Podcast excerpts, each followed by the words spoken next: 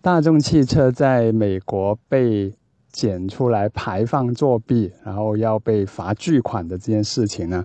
其实已经发生了有几天时间了。这几天所有的汽车媒体、汽车公众号都在围绕这件事情，有第一时间报道这个事件进展的，有做各种的技术分析啊啊，分析一下大众为什么要作弊啊，美国的这个排放法规是怎么样的呀，欧洲的又是怎么样的呀，然后。作弊的具体是用什么方法呀？是哪个部件作弊啊？会有什么影响啊？包括到今天有最新的消息，大众这个 CEO 文德恩呢，也正式的在昨天晚上就宣布啊辞职了，引咎辞职了，等等这些最新的进展，还有各种的分析，我这几天都看到了很多。我跟大家一样，我还是一个看客，我也意识到自己应该说点什么东西，但是呢。啊，也一直没有说，为什么呢？其实其中一个原因是我相信这事还没完，这是因为接下来还会有各种的牵连，包括比如说昨天啊文德恩的这个辞职，其实就是一个挺大的一个牵连。我今天早上看到新闻的时候，我也挺意外的，我也挺庆幸自己前两天还没有开始写点什么，因为这就证明了这件事情还会有进一步的牵扯的一些猛料出来。那文德恩辞职了，是不是就后暂时就？这个事情就没有后事了呢，就等着美国政府看怎么判呗，然后看这个各种的官司怎么打呗，是不是就这样子呢？可能也不是，我相信也还有一种大家可以想象的结果，会不会接下来有关部门还能牵扯出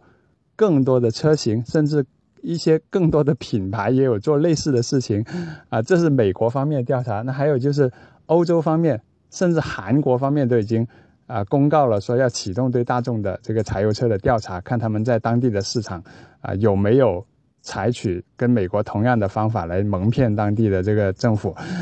那包括好像说意大利政府是特别这个呃反应强烈的，说要禁止大众的柴油车在那里销售。啊，我今天还看到一个小道消息，说说美国的有关部门已经说了，大众如果不从技术上解决这个问题的话，没解决完的话，禁止二零一六年的所有的大众汽车在美国上市，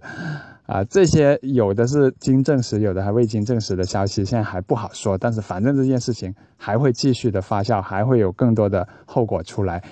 那我是不是一个？爱看热闹或者把这件事情好像幸灾乐祸的心态呢？大家看我的，现在听我的这个语音，好像我说起来挺兴奋的样子。其实我觉得任何一个媒体人对待这件事情都会很兴奋的，因为这确实是一个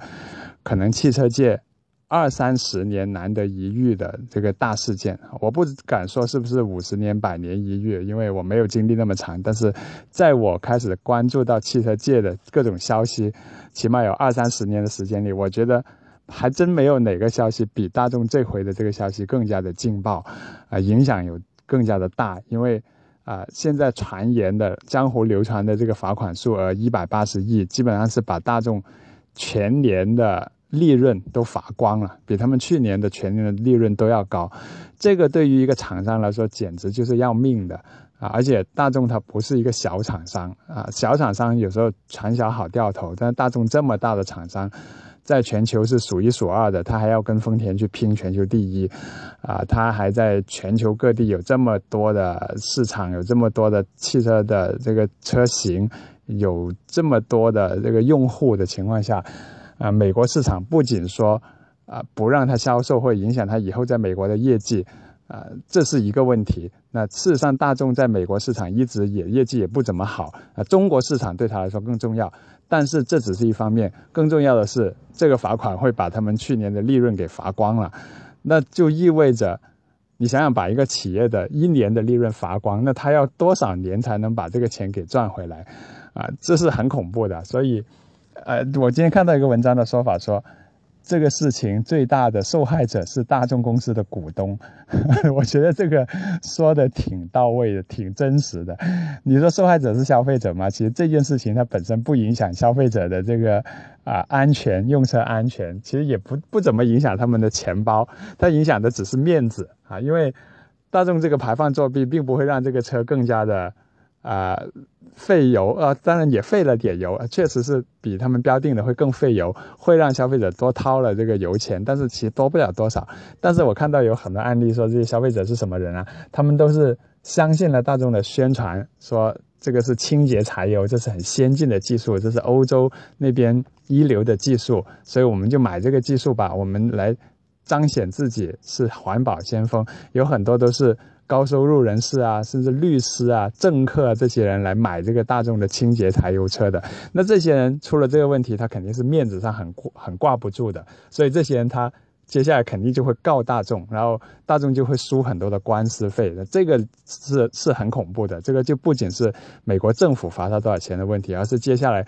这五十万的用户里头有多少人会发起这种官司。按照美国美国的这个司法的惯例，就只要是这种包打必赢的官司，基本上很多消费者是一定会去告的。而律师也有大把钱可赚，消费者也有大把钱可赚。那大众基本上可以算着这五十万。起的官司，每输掉一起要多少钱？这个钱也可以加上去，啊，好吧，这是事情的本身，我简单说了一下。那下面我想说的是，我怎么看这件事情？大家肯定想知道 YP 怎么看这件事。其实很明显，这件事情我也不能怎么看，明显就是大众不对，是吧？明显是表现出这个品牌它在处理技术问题上。肯定这品技术团队里的某些人是用心不良的，是人品有问题的，啊，这也是为什么美国政府官方方面说要重罚他，重重的罚，罚到他死都在所不惜，就是因为在西方的整个道德价值观，哪怕是工业社会，啊，企业界，他们都认为技术不如人是可以理解的，但是诚信。不如人或者诚信出问题，这是不可饶恕的。那也也是为什么有些政府呃的消息说还要对大众的高层进行刑事上的追责，这就因为这已经不仅仅是一种技术上的呃分野，技术方案的分野，用 A 还是 B，而是说在事情的对与错之间你选择了错，在合法与犯法之间你选择了犯法，那这个是很严重的。所以我觉得。这件事情反映出大众从高层或者说从他的技术体系里头的某些人，肯定是人品非常有问题的。具体是哪个人我不知道啊啊，文德恩辞职了，我不知道他负的到底是什么责任。有媒体报道说他负的是是一个失察之之责。我拼我这个普通话不太好，我觉得这四个字挺难念的。失察就是失去了啊觉察观察的责任。那他作为 CEO，他说他，他他有表示说他他自己也不清楚这件事情具体是怎么发生，但是是不是真的不清楚呢？很难说啊。还有就是大众的技术的头啊，有一个大众集团里头的负责的呃技术的总负责人，他们一定是有这个职位的。他对这件事情是不是也是说？不清楚呢，是临时工干的呢？我觉得不大可能吧。所以接下来除了 CEO 辞职，是不是技术负责人也要辞职？那再推下去，是不是负责 TDI 柴油车技术的这个负责人也一定要辞职，甚至要面临刑事的监控？啊，这是一个层面。第二个层面，为什么大众会出现这种问题？就为什么这样的事会出在大众身上？首先，我们要理解，其实大众在在各个市场都是很。激进或者说是很积极主动、很有很有魄力去发展、去扩拓展的一个厂商。中国市场就是最典型的例子。大众在一九八几年就已经率先进入到中国市场，然后很早就跟中国的政府开始做呃关系的维护啊，包括最早他们把桑塔纳拿来，又最早的把奥迪一百这个车拿来，都是都是跟。中国市场去示好的，我不敢说他跟中国政府示好，但是他确实大众对于推动中国汽车市场的啊开放与发展是做了很杰出的贡献，所以在这个层面上，中国政府对于大众啊至少早年在中国市场的发展也提供了一些方便啊，或者说提供了一些支持，包括他们的车型引入啊啊合资的进步伐呀、设厂啊等等。啊，还是给了他们很多支持的。那这是在中国市场，大众是很早过来开拓的。在美国市场，大众一直做的不好，但是他们从来没有放弃。啊，我记得几年前，大众开始在美国推出他们的皮卡车型，然后也开始在美国设厂来生产，然后也开始把他们的帕萨特在美国新一代的帕萨特为了要在美国市场跟凯美瑞、跟雅阁这些车竞争，他们把价格足足下调了差不多三分之一。在美国市场买一个帕萨特，它的价格比凯美瑞要低出一大截。这都是大众为了要攻克美国市场，要把美国市场的业绩做上去所做的一些努力。包括之前啊，大众内部啊，这个皮耶西跟这个文德恩两个人的争斗里头，皮耶西指责文德恩业绩不好的。一个很大的原因就是说，它美国市场做了这么多年，一直没有做起来。那这是呃美国市场的情况，就大众做的不好，但是它一直有做，所以 TDI 柴油机算是它这几年好不容易找到的一个发力点啊，能够让美国市场有一个掰他们的技术啊，就是清洁柴油。其实大众也曾经在美国市场推过 TSI 加 DSG。这套动力系统，但是美国人不掰它，不买它的账，因为美国人认可的是大排量自然吸气、自动变速箱这些很可靠的技术啊。大众的 TSI 加 DSG 呢，虽然省油，虽然动力好，但是它不可靠。美国人早就认清这一点，而大众自己呢也知道这套技术可能不太可靠，所以不太敢在美国大规模的推，因为万一出什么问题的话，美国的召回其实。比其他国家，例如中国是要严格很多的。那，呃，我还想说的是，刚才我提到文德恩和皮耶西的争斗，其实这也是大众的一个非常典型的一面。就这家企业，它内部董事会的权力斗争是非常啊严峻的。就长期以来，大众内部的权力斗争都很强。从皮耶西开始，皮耶西本来就是呃保时捷之孙嘛，然后然后他背负着。不同的家族的利益，然后在大众集团内部呢，也有很多的派系。这种派系从最高领导人到各国的这个负责人啊，再到大众体系底下各个品牌的负责人，他们都有不同的派系。比如说，之前有一位中国曾经的高层，他回到大众之后，因为他的派系的原因，他就本来是大家以为他上去是要做大众的。啊，集团的高管的结果，他又被发派到一个边疆去，就去了当了斯柯达的高管。啊，那我具体我就不说是谁了，可能业内人士都知道。那大众集团内有很多这样的事情，那包括前阵子的，呃，速腾的这个断轴事件，其实在我的理解里，它不仅仅是一个技术问题，它也涉及到内部的派系，到底能不能把这件事摆平，或者说能不能把这件事情，呃，用一个。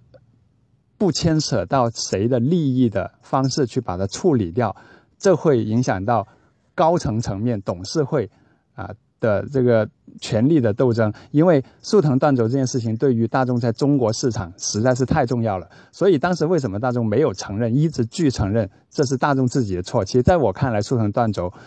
很明显，这个后悬挂一定是有设计上的原因。虽然你说经过碰撞之后它才会断轴，但是为什么别家采用同样悬挂的车，经过碰撞后就不会断轴呢？所以至少从这个层面来说，就证明了你从设计上一定是有缺陷的。但是大众从来没有承认过这一点，为什么呢？因为如果你一承认这一点，就意味着你的设计团队要担责，设计团队的负责人要担责，然后设计团队这个负责人所属的派系要担责，而这件事情。最终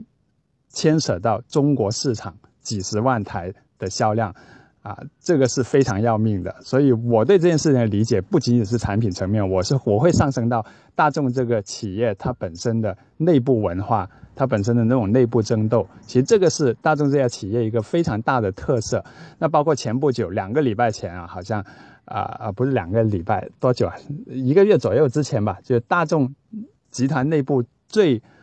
最浮出、最放到台面上的一次啊，这个权力争斗就是前领导人皮耶西就被现领导人这个 CEO 文德恩给搞下台了，就彻底的赶出了董事会。那具体他们怎么翻脸的我不知道，但是现在这个皮耶西估计嗯看到大众这么大的事情，可能心里面我不知道他是哭呢还是笑呢？哭的是他一手创建的这个大众的帝国。十多年创建到现在，已经可以冲着世界第一去了。可能因为这一件事情，我想大众在未来五年会元气大伤。但是笑的是，他在权力斗争里头下来了，然后现在他的劲敌，他的仇人要为这件事情担责，然后他的仇人刚刚也宣布，真的就宣布辞职了。那皮耶西在这件事情上，接下来会会担当什么样的角色？甚至这件事情的东窗事发，会不会跟皮耶西的下台有关系？我这个是非常阴谋论的东西了。但是，确实我们不能单单从技术上去看这些事情，因为说到底，事在人为，什么样的人决定了做出什么样的事情来，而。很多的事情说到底是由人去驱动的，包括，呃，大众这些厂商的企业文化，包括德国的工业的整个工业工业界，德国工业界都是，呃，比较应该说是比较重视 KPI，比较重视增长，比较呃激进的去拓展他们的市占率的。在这方面，德国的企业跟日本企业又相当不一样啊。日本企业呢，相相对来说对于量的拓展对于市场占有率的拓展没有那么激进，他们更重视的是把基础打好，把已经得到的东西要巩固住。但是德国人呢，对于新市场的开拓，对于市场占有率的那种不断的向前推进，或者简单一点说，对于德国人对于 KPI 的这个重视程度其实是挺高的啊。所以技术的 KPI、市场的 KPI、销售 KPI 都表现出来。啊，德国企业好像表面上是欣欣向荣，但实际上这种对于 KPI 的过度的重视和和追求，其实确实会导致一些问题。像大众这回的这个问题，其实我觉得就是一个典型。啊，YP 自己也做企业，我自己也的这件事情给我的警钟就是，我们不能太过于唯 KPI 论啊，不能只要业绩而丢掉了企业的一些最根本的一些守则和原则。好吧，对这件事情，呃，有没有觉得我扯远了？其实没有扯远，这就是我这两天在思考的问题。因为这件事情本身它怎么发展，不是我们所能控制的。但是我希望每个人都能从这件事，能够除了能够认识认识汽车厂商的一些呃内部的，我不能说是真面目，我不能说这件事让大家认识大众的真面目，这样说可能不公平啊。但是大家确实能够认识到汽车厂商。内部的一些文化、一些做派除此以外，大家也能从中啊自省一下，看看自己有没有什么啊教训或能学到的地方，好吧？今天就说这么多。